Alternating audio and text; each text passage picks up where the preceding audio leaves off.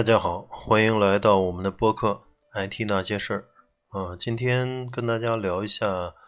呃，中国互联网公司的国际化，呃，讲讲这些呃互联网公司在全球的一些布局吧。呃，之前先跟大家聊聊最近发生的一些事情吧。呃，最近因为上一期说了这个苹果新发布的手机。呃，最近九月二十一号吧，在京东开卖了，然后很多人都说特别贵嘛，起步都在八九千吧，然后稍微好一点的这个呃呃存储大一些的，基本上都得一万一万一一万二，对吧？呃，但是呢，嗯。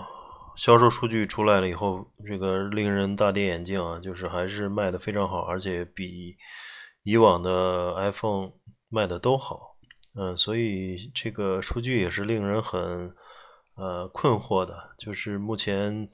呃大的经济环境不是特别好，然后由于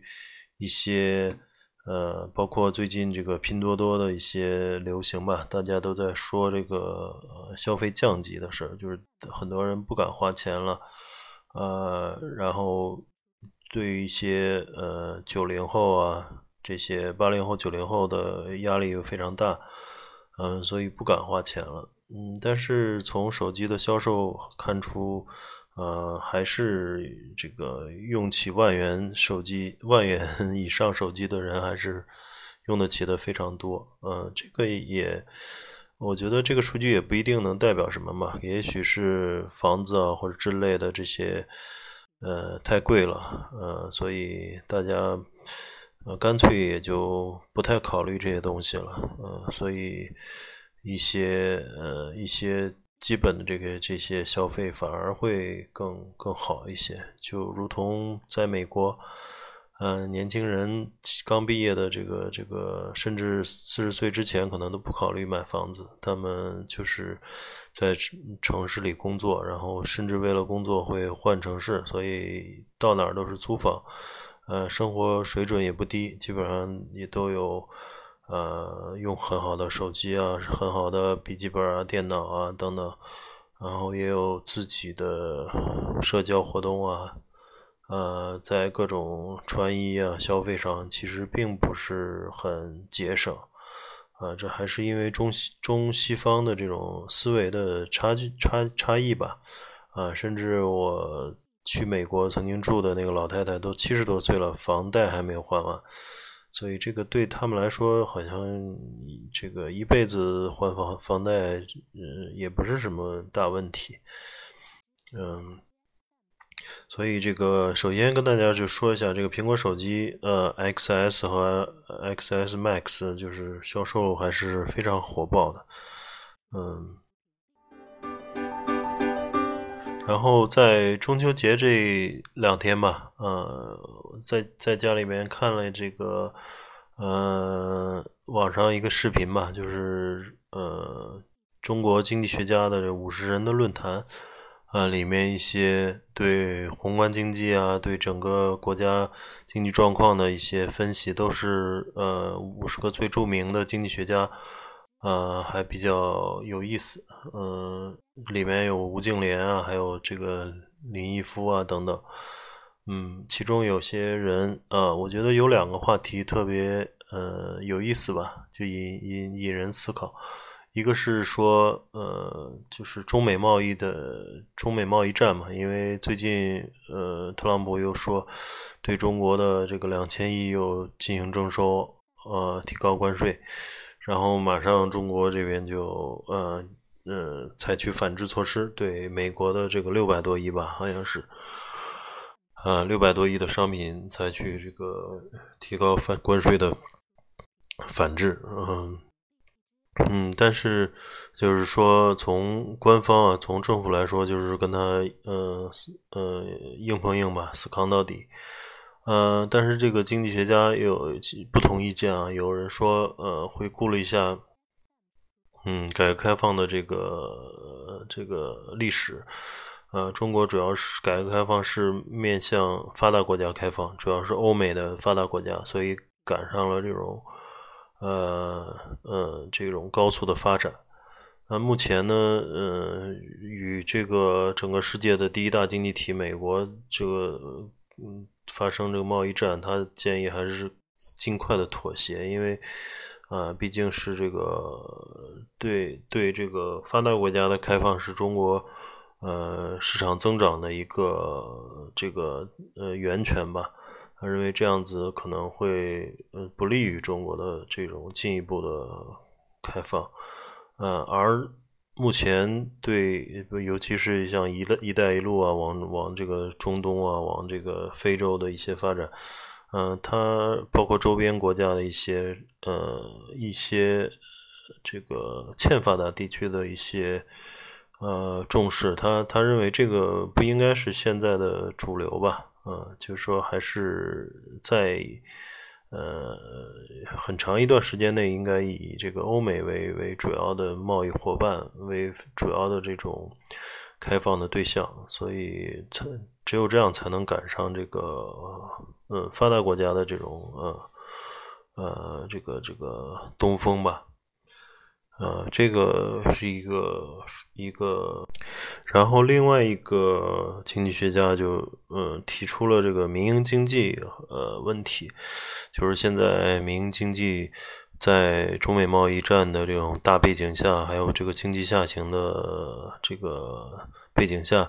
呃，越来越难熬吧。就是说，很多民营经济已经到了这个濒临嗯崩溃的边缘吧。啊，其实也是呃，形势很严峻，嗯，那就提出了中国从呃一开始放开这个私私营经济，然后后来说私有经济、民营经济是呃这个公有经济的一个很好的补充，对吧？嗯，就是随着改革开放的呃发展，一步一步的去呃提高了一些民营经济的地位。但是呢，现在又到了一个节点上，就是说民营经济现在已经，嗯，占到了中国这个 GDP 的一半以上嘛，然后占到百分之七十左右的，好像是税收吧，然后解决了百分之八十的就业，呃，所以就是民营经济在社会呃经济总量的比重已经这么大了，但是它在。整个社会资源的这种获取上，包括一些，包括一些地位上，这里面呃有很多，呃呃有很多方面是很很还是比较差的，基本上很难去跟呃国企去去相比了。就是在很多呃产业链上，它是属于下游的，嗯，就是最好做的、最垄断的。利润最高的基本上是被国有经济去掌控啊，然后剩下一些配套啊，一些利润比较薄的，嗯，去放开给民营经济。所以这块儿，呃，这个这位经济学家也讲，就是民营经济在呃下一阶段、下一阶段的深化改革的这个定位问题，也是其实很重要的，嗯。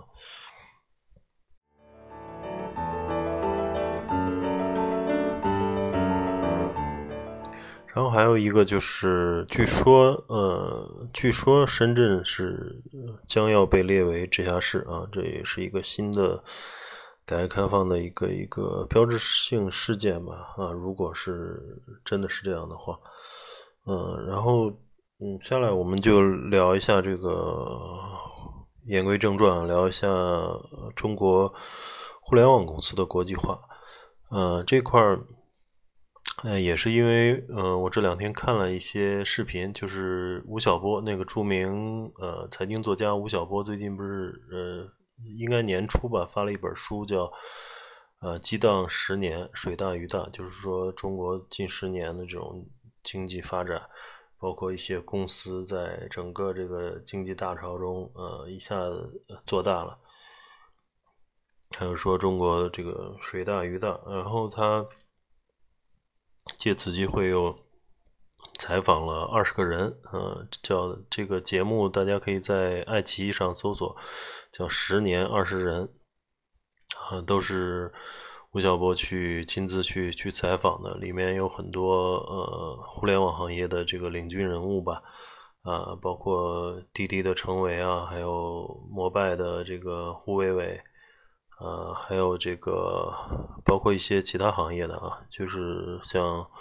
嗯，江南春，呃，分众传媒的江南春，然后格呃格力的董明珠，呃，还有柳传志，呃，还有这个，呃，还有这个这个叫做做创投的这个红杉资本的沈南鹏。啊，提到沈南鹏，沈南鹏也是携程的创始人啊，后来做红杉资本，嗯，今年被评为这个全球最佳的这个投资投资家，啊，风险投资家，他应应该是业绩非常好，就是投出了很多，呃，在现在看来这个非常厉害的公司，包括呃这个 TMD，就是。呃，最新的这个头条啊、美团啊，还有滴滴，呃，他一个都不落，都投成投都投了，所以应该说是非常成功的一个投资人。嗯，提到我看他这个访问滴滴的这个程维的时候，呃，也是很有意思，就是嗯，滴滴也这个程维也去复盘了一下当时跟这个 Uber 的呃在中国市场的竞争。呃，其实际上是当时是，呃，Uber 也是，呃，已经是在全球的呃二十多个国家已经运营的非常成功了，所以带着这个经验啊，还有这个呃各种的这种呃底层的这些基础设施，直接来到中国，呃，也是，呃，像，并不是像这个之前的呃易贝啊或者易趣之类的。呃，这些外企一样，他们其实在中国投市场上还投入了很大的这个呃资源，去跟滴滴打。然后呢，那个滴滴也是，嗯，获得当然是他首先是获得了资本的这个赋能啊，资资本的支持是非常重要的。呃，他有了资本，他才能够去在啊战略上跟这些世界巨头抗衡。那么他的打法也是，他把这个形容为这个二战啊，就是当时盟军去对抗德国法西斯一样的这个。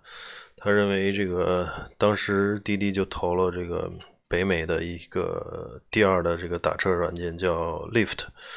然后投了印度的 Ola，呃，投了这个东南亚的 Grab，就是他希望在全球的其他。啊，主要的竞争市场去分散 Uber 的精力，然后不要让这个 Uber 在其他二十多个国家都做得好好，二三十个国家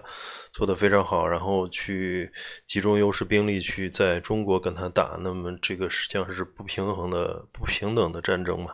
所以他先呃用收购啊，或者是一些合作的方式，先联合了一些。呃，国际市场上 Uber 的竞争对手，然后去采取一种呃盟军的这种方式去扰乱他的一些牵制他的精力啊，扰乱他的战略。然后在本土呢，中国本土呢，他形容就是这个如同当时苏联的这个呃列宁格勒和那个呃莫斯科保卫战啊，就是在中国要硬碰硬的要要。嗯，当然，最后他还是靠着这个，可能对本土的更理解吧，包括他的团队执行力可能非常强，最后赢了这个战争啊。嗯，最后 Uber 的中国业务就整个去被呃滴滴给并购了。嗯，所以这个也是一个呃不辱使命吧，就是中国的互联网公司实际上。呃，已经面对着很多世界巨头的一些呃竞争了，但是当然有一些竞争是呃不是因为啊充分市场化的竞争了，就是有一些巨头并进不来嘛，有一些政策因素影响，但是有些确实没有太多的政策壁垒，但是他们进来以后也并没有赢，并没有拿下这个中国市场，就说明中国的。呃，互联网公司啊，还有互联网从业者还是很呃很有，在近二十年的这个呃市场化的这个竞争中，也形成了自己的呃自己的这种呃优势吧。呃，其实，在其他国家并很呃并不会出现这么多的这个呃能够在本土去。呃，抵抗这个美国互联网公司的这些这些公司，在很多公司是很多或者国大部分国家是没有的。但中国，你像早期淘宝这个，呃，抵御了易趣和易贝啊，然后亚马逊也没有把京东给干掉，对吧？啊，包括亚马逊的这个云计算。在中国跟阿里云也是相距甚远啊，呃，包括一些还有很多公司啊，其实在国国内并没有发展的很好，呃，当然也有一些政策因素了，比如说谷歌啊、Twitter、Facebook 啊，还有 YouTube 啊，还有呃，其实亚马逊的云也是一个涉及到安全的一个国家安全的一一些原因吧，这些国这些大公司并没有进来。但是他们在全世界应该说是发展的非常厉害的，就是他们几乎几乎是覆盖了互联网的全世界的所有角落吧。但是这一点来说，中国的公司，呃，还远远没有做到嘛。啊，虽然现在国际化也是如图如火如荼吧，像阿里啊、腾讯，他们基本上都在东南亚去做呃游戏啊，还有打车啊，还有支付啊，还有一些。呃，相关的包括印度的一些公司啊，实际上都嗯被阿里和腾讯入股或者并购了。呃，包括京东啊，还有这个还有一些像共享单车啊，已经已经到世界其他一些重要城市去运营了。还有我了解的一些很小的公司吧，他们甚至去中东啊，去去去一些呃其他国家去做。